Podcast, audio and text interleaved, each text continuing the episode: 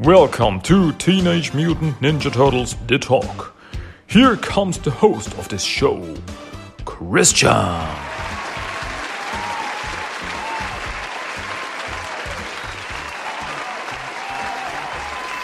Hey and hello.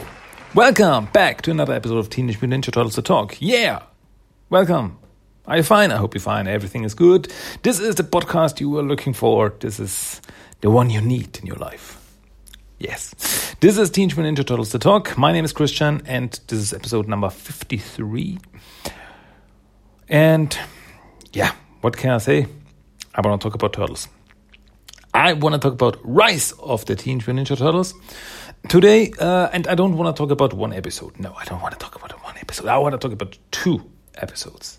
I want to talk two episodes of Rise of the Teenage Mutant Ninja Turtles because pretty soon we will get new episodes of Rise of Teenage Mutant Ninja Turtles. So I have more to talk about, and I don't want to get too far behind on talking about this episode of Rise of the Teenage Mutant Ninja Turtles. Okay, you get me. Um, so yeah, as I said, I want to talk about two episodes today. The first episode I want to talk about is called Air Turtle, and the second episode is called Pizza Puffs. And both episodes were aired on a air were aired, aired on April 24th, 2020. So, yeah, I would say don't waste any more time. Let's talk about turtles. The first episode, as I said, that I want to talk about is called Air Turtle. And yeah, so much I can tell you. The episode is all about basketball. Air Turtle, like Air Bud or Michael Air Jordan. You get it. Okay, so um, yeah, the, the episode opens up with this. Is it? It opens up with the turtles playing basketball. They are playing basketball at a basketball field in the night, so they don't get seen. But they still wear clothes to blend in. And yeah, apparently Leo is just really good. He's really good at basketball, and the others are annoyed because Leo is always winning at basketball, and he's yeah mocking the others, dancing around, and after losing again, the others leave the place as Leo's doing his victory dance. And Mike is like, "Oh, not the dance! Oh, come on, let's get out of here." As the others are gone, just then a guy comes out of the shadows, and that guy is uh, Tim Dunkman, a sports star slash billionaire slash recording artist, and really big guy apparently. Um, and yeah, as I said before, the turtles were wearing sports outfits, so he probably doesn't realize that Leo is a turtle. As he says, "Yeah, you're just a normal uh, green-skinned guy playing basketball." Like, okay, I mean that's New York. So, and he says that he's seen Leo dancing and he likes it. He likes his style. And Leo thinks that he wants him as a new master player for his team, uh, who are called the New York Daves, because he, as a billionaire, has his own basketball team and they are called the New York Daves. And but they are very bad. They are really bad and lose every game. Uh, but Dunkman or the Dunk, as he wants to be called, uh, wants Leo as a mascot. And Leo's, this was a funny scene with uh, Leo thinks, I thought you your team was called the New York Vipers. But apparently there was a contest to name the team and there was a guy who won this contest and then we see the uh, flashback where uh, Dunkman says to the guy, so what do you want to call the team? The Raptors, the Sharks, what do you want to call them? And that guy is just standing there, blank eyes. I am Dave. And yeah, so now they are called the New York Daves. And even though Dunkman only wants Leonardo as a mascot, Leo is in. So at the next game, Leo is jumping around and dancing in a Dave mascot costume at the next game, at this uh, basketball game. Um, but the Daves are losing again and again and again. So Leo has a talk with the Dunk, and Leo says that he might have an idea. And he, he tells him that he once was in a rut, and but then he found a special rock, and he got better. He got out of the rut. And what's the moral of the whole story? It's that you have to change your mojo, whatever it takes.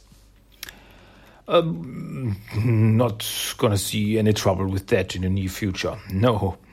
So it's the next evening and another game.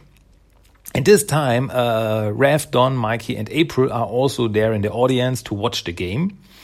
And uh, in the dressing room, the Dunkman is talking to his team. And he apparently bought a mysterious arch.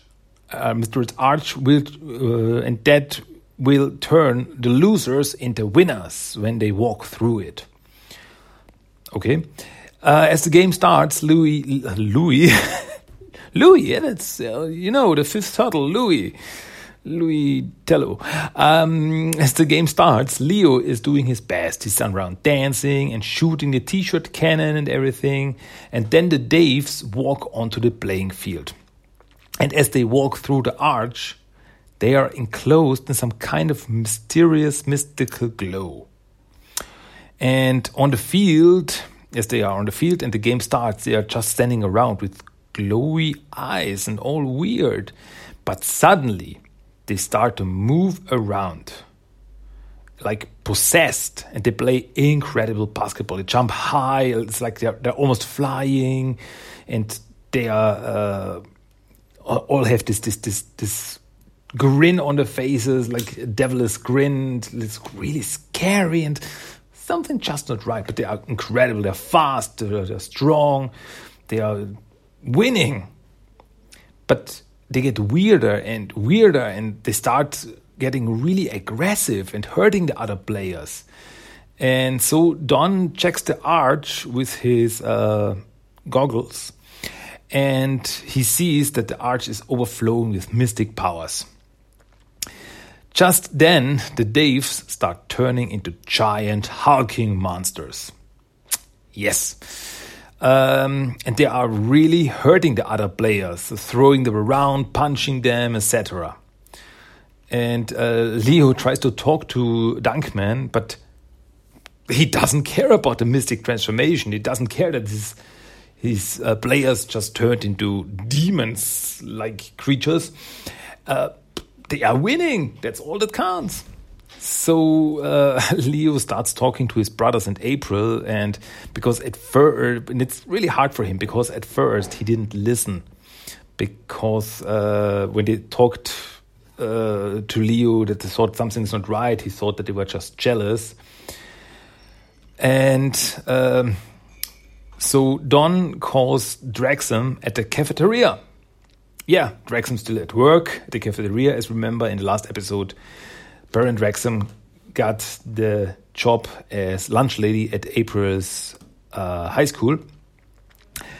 Uh, and so Don calls Draxum because he needed an expert on mysti- everything mystical.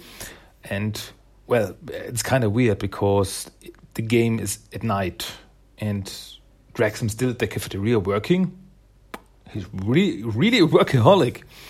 And Draxum tells Leo that this is the Arch of Acronom, and whoever walks under it becomes a demonic warrior. And the only way to stop the curse is to defeat the warriors in battle. Well, in this case, the battle is bas- basketball. And it's also a funny scene where uh, Don is like, ah, so in this case, a game of basketball. And Rev's like, Donnie, we know that you know how to say it. We're on to you. like basketball. um, so the Turtles and April try to make up a plan. And Leo wants in, but Rev tells him that he wasn't really a team player so far. So, yeah, Leo apologizes. He was a bad teammate and a bad brother. Well, it's a really heartfelt speech, and the others forgive him. They all dress up in sports gear and start the game. So they are now playing against the the Daves, and they're really good and make a lot of points. And as April and the Turtles are winning, Dunkman calls for a timeout and he wants to win. whatever it takes. It's really starts really acting crazy. I want to win. So he himself walks under the arch and turns himself into a giant warrior demon. And yeah, he plays a really good game. And turtles don't stand a chance against him. So at only 60 seconds left, it's 121 against 120 for the Daves. The turtles have to make two points to win. So Leo calls for a timeout. And Leo says that he has a plan to win this. He will give the ball to Donnie, and so they will win because they won't expect that. They will expect that Leo will get the ball and make the make the winning point. And Don is really bad at basketball. Um, we see this in the flashback when every time he throws the ball, it bounces off, it misses, it is he never he never hits. So, but now Donnie has confidence because Leo believes in him. And so the game goes on. Leonardo passes to Donatello. Donatello throws the ball in the last seconds are running out and the ball flies through the air and it misses. But in midair, Leo grabs the ball and slam dunks it, winning the game in the last second. And then the demons turn back into normal people and the curse is broken. Raph then asks Leo, Hey, uh, did you know that Donnie would miss? And I really liked it because Leo says, just because I'm a team player now doesn't mean that Don is suddenly good at basketball. And so that was, that was his plan all along. And with this, the episode ends. Yeah, that was fun episode. Really fun episode. Uh, cool to see Draxum again uh, for a short time. And yeah, I liked it. it was it was like um, Ninja Turtles meets um, meets Space Jam. I really liked it with this giant demon like creatures playing basketball. It was really space jammy like, and I liked it. It was it was fun. The turtles not fighting but playing a game and everything, and it was entertaining. It didn't. Uh, move forward the the overall story or anything, not really, but it was entertaining for what it was, and I it showed that Leo, when he wants to, Leo can make good plans. He can be a good team player and he can lead the team. It's something, in my opinion, it's could be these scenes I really like when when Leo shows off that he can't be a leader, he can't be a team player, he can't be a plan maker when he wants to. I liked it. I liked it really. That was fun. So let's get on. Let's get on. I don't have time. Hey, come on. I guess. Hey, you have better things to do. Maybe not. I, I, I really, I really. Uh, downplay my podcast here and say, yeah, you have better things to do. Uh, no, you don't have better things to do. After you finish this episode, we'll start episode one again, and then you will listen to them over and over again until you, I make a new episode. Yeah, right? Because what else have, do, do you have to do? okay. Next episode, the second episode I want to talk about of Rise of the Teenage Mutant Turtles is called Pizza Puffs. And the episode opens in a dark alley. And uh, there we see the Jeff Cook of Flambé, uh, who is uh, a TV cook. Uh, and he eats some delicious pizza puffs he got from a pretty shady seller from a food truck. And yeah, big surprise there. The shady cook is, of course, Meat Sweats. Hmm. And the uh, guy Flambé, the cook, the other cook, uh, is his um, uh, his, his, his, his old rival is an old rival of uh, Rupert Swaggart, who was the human version of Meat Sweats. And yeah, so you so see, uh, and Meat Sweats has a special ingredient for his next batch of pizza puffs, and it's some kind of mystic poison. And just as Meat Sweats wants to give him some of this poison pizza puffs, Rev appears suddenly, and he's all dressed up like a superhero mm, why, I don't know. And he attacks Meat Sweats. He shows Flambe the real face of Meat Sweats, his old rival. And Meat Sweats wants, wanted to give this poisoned pizza puffs to all his old rivals to get them out of business. And uh, as Rev stops Flambe from eating more pizza puffs, because even though they are poisoned, they are so delicious and you can't stop eating them. Um, yeah, as Rev turns his back on Meat Sweats, Meat Sweats uses this time and drives off and escapes. So, as Rev says, the red, red angel of preventing harm has won again. So, I guess that's his superhero name? The Red Angel of Preventing Harm. R A P H. You get it? Okay. And yeah, but Rev is also cranky because he had to do it all alone because his brothers didn't come along for the mission. I was like, ah, didn't come along for the mission. It's like they have better things to do. So he grabs the bag with the pizza puffs and leaves. As he comes back to the lair, it seems like everyone is, is asleep. So he hides the pizza puffs away in a kitchen cabinet, writes danger, do not eat on it, and goes to bed. Well, the next morning, Rev, uh, as Rev gets up, the bag with the pizza puffs is gone. And Rev finds his brothers eating them. And they are so delicious. They are like, like uh, Donatello is also, uh, you know, I normally don't show emotions, but mm, are they good? and well, Rev is furious. He says that he wrote danger, do not eat on them, but the other thought that this was just a trick so they don't eat his pizza puffs. Um, well, the others still think, as uh, as he is explaining himself, the others still think that he's overreacting. But then Leo starts sweating heavily, and his hand is on fire. It's like a blue mystical uh, flame, and yeah, and next is Mikey, who gets jelly bones and acts all wiggly. It's like he doesn't have bones and uh, it's like uh, he's turned into rubber.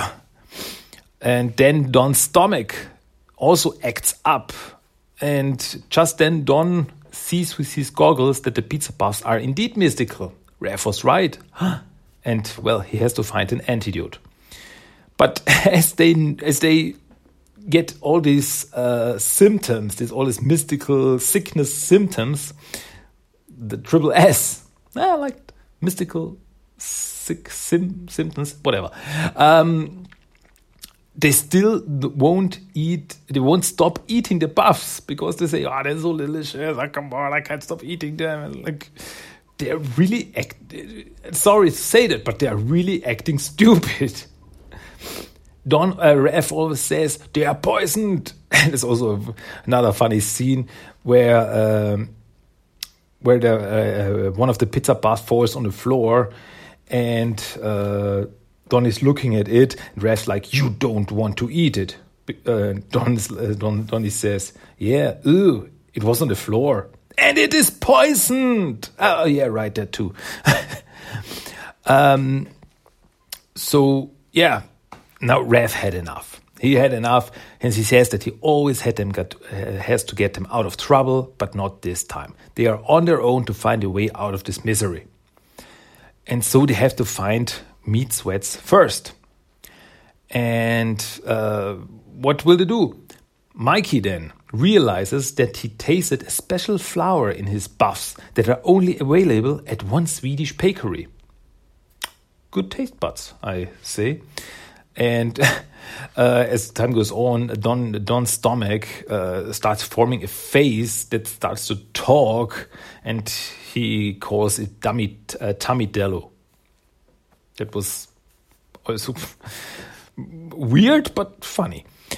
So they drive off to this um, Swedish bakery and they send Leo in to talk to the owner to find a clue to Meat Sweat's whereabouts. And yeah, Leo's head is on fire uh, now, and yeah, it's it's getting worse by the minute. So Leo goes in and asks the owner of the shop about Meat Sweats, and apparently for some reason, Meat Sweat's address is written on a note that's underneath a stack of blades. And Leo has to get the stack to the sink uh, so that he can read the address of Meat Sweats or Rupert Swaggart. But yeah, Leo is not feeling well, and the whole stack falls down, and half the bakery gets destroyed, and it's chaos. So the bakery owner throws Leo out of the bakery, but throws an apron at him that Rupert Swaggart left behind. And well, it's not much, but that's all they got out of it. And yeah, Rev's still there, uh, doesn't know what to do, and he, he's angry, but he doesn't want to help them because so they will never learn. He has to, to, to make them their own decisions. Like he's like a father in his whole story is like, no, they have to make their own mistakes. But I need to help them. They are helpless without me. No, let them make their own mistakes. oh, um, yeah, Justin. ah, sorry. Ja, Gesundheit. Um, well, uh, Don then uses a machine that can track smells, and with it, and because of the smell on the apron, they are able to find Meat Sweat's place, which is houseboat. And yeah, Mikey, meanwhile, is reduced to like goo with a head in a bowl. It's like his whole body fits into a bowl, and yeah, it's all, all it's like just a gummy mess. Um, as they go uh, drive up to Meat place, they are all ready to go in, but Rev stays inside the turtle tank. He's still says, he still says they have to figure out on their own on what to do next. So Leo, Don, and Mikey go in and confront Meat to give them the antidote. And Meat really enjoys to see the turtles have eaten his pizza puffs. And they start to a fight, but in their condition, they are no match for Meat Sweats. He's really knocking them around. And uh, Rev hears what's going on and he doesn't know how to uh, know to help them or not. So he starts a fight with himself because he starts talking to himself. Like, uh, we have to help them. No, they have to uh, find out uh, what to do by themselves, or they will never learn. But they are our brothers yeah, and that's the reason why we have to. Like, it's talking back and forth, and until he's like, ah, you, "You're a bad brother." Oh yeah, I'm really is. Yeah, you are. Oh, come on, you. And then he starts punching himself. It's Rev is even though he hasn't eaten the pizza puffs, is also acting very weird. um, well, Leo, Mike, and Don then uh, during the fight start working together because Leo still has some pizza puffs and so Donny uh, uses Gum Gum Mikey to shoot them at Meat Sweats, and he shoots them right into his mouth, and uh, Meat Sweats eats them, and it's like, mmm, they're really delicious. But then he immediately starts mutating and changing. He grows bigger and bigger, and little Meat Sweats heads start popping out from all over him. It's like uh, really ugly actually. It's it's it's like Meat Sweats turns into a creature of uh, from the thing. Um, so Meat Sweats uh, runs up to a, uh, to a cupboard, and there is the antidote. But the turtles grab the antidote from him, drink it, and turn themselves back into their normal selves. They then throw the rest of the antidote out the door, and Meat Sweat jumps after it.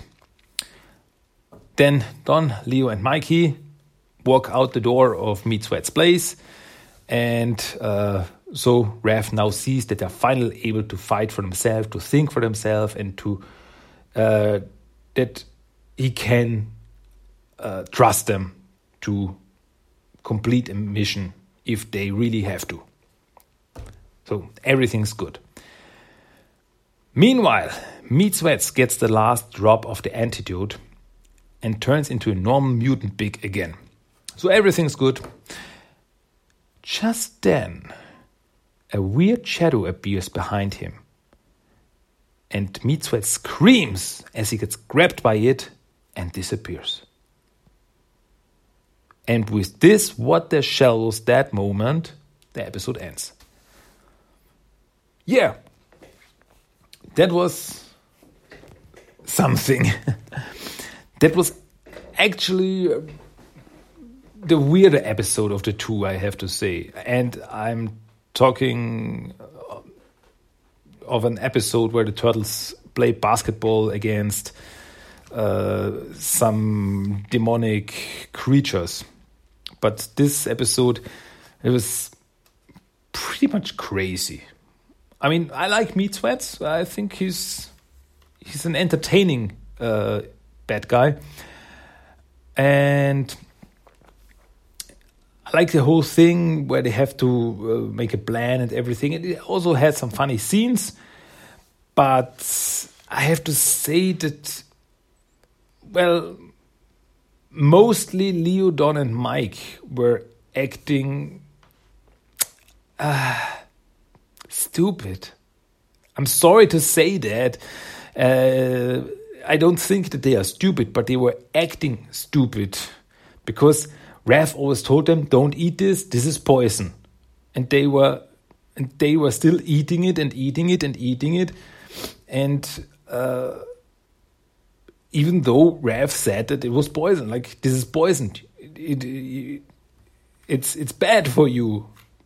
But they say, whoa, but it's still so delicious. I guess it's like uh, with every addiction, and like a smoker. Sm uh, smokers know that cigarettes are bad for them, but they still like the taste. Whatever, I guess. Um, so yeah, but still, I think it was a funny episode, and and the ending was really unexpected. I thought that it would end with uh, Meat Sweats drinking the antidote and everything is fine, back to normal again. But then this weird uh, cloud shadow, whatever, appeared behind him and dragged him away. And I have no idea what that was about. And that's the one thing where I really think, oh, there's gonna be something bigger. There's something bigger here. And I don't know what. I don't know what this is about. It's like the, the, it's like the building up a big bad evil guy or something. Could it have something to do with Big Mama or the Foot Clan? Shredder? We don't know. But I guess we will find out. And when we do, I will be there to tell you everything about it.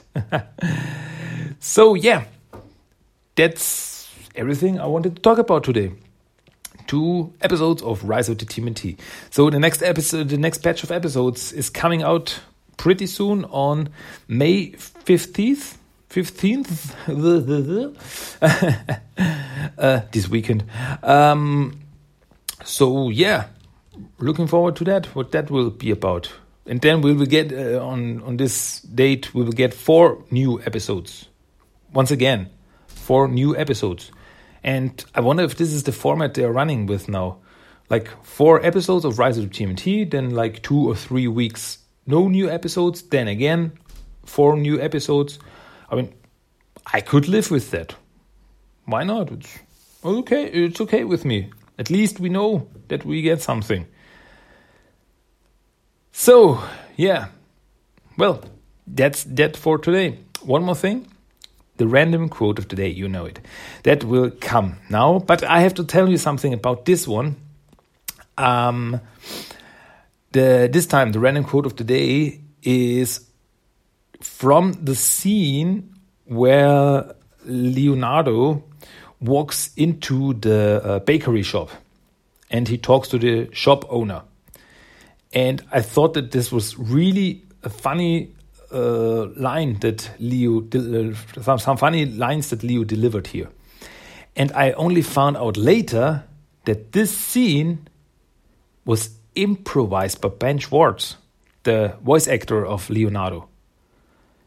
And that makes it even more funny. And you really have to check it out.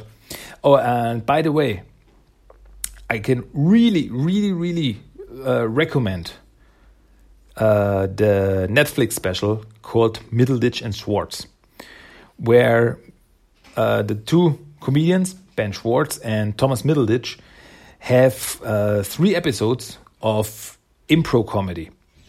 And it's hilarious, I tell you. I actually watched it because Ben Schwartz was in it, and I was crying with laughter. Really, it's it's amazing. You should really check it out. It would they, it's it's it's so funny to see uh, to see Ben Schwartz on stage talking about whatever, and then I close my eyes and I, and I hear Leonardo. it's really funny, but it's really amazing. And yeah, I guess Ben Schwartz is an improv comedy genius because, as I said, he improvised this scene and his improvisations are really, really, really, really good, as seen in this Netflix special. I just something off topic here. So, yeah, enough talk. Here's the random quote of the day I just told you about. Check it out. Enjoy. Hey, buddy, I'm from the, oh, I don't know, Swedish Chef Awards, and I'm here to give some kind of uh, golden rolling pin. Nice. But I just need you to fill out a simple questionnaire. And anyway, hey, what's where's Whipper Swagger? Well, that was it again. That's it for today with Teenage Ninja Turtles the Talk. We are at the end again, but it's not goodbye forever, it's just goodbye for today. You will hear me definitely again with another episode of uh, Teenage Mutant Ninja Turtles The Talk with more Rise of the Teenage Mutant Ninja Turtles. Yeah. And for me, that's a good thing. So, yeah, that's it. I hope you liked it. I hope you enjoyed it. I hope you will listen to me again and have fun and have a good time and stay safe and stay healthy and everything. So, yeah. Until next time, my name is Christian. That was Teenage Mutant Ninja Turtles The Talk, and we will talk again. Definitely. So, until then, goodbye, adios, and ciao. Bye bye, dudes. Cowabunga! That was Teenage Mutant Ninja Turtles The Talk. If you want to give me some feedback, send me a mail at tmnttalk1984 at gmail.com. You can find the blog at tmnttalk.blogspot.com. You also find TMNT The Talk on Facebook and Instagram. And you can listen to every episode of the podcast on iTunes, Stitcher, and Spotify. Cowabunga!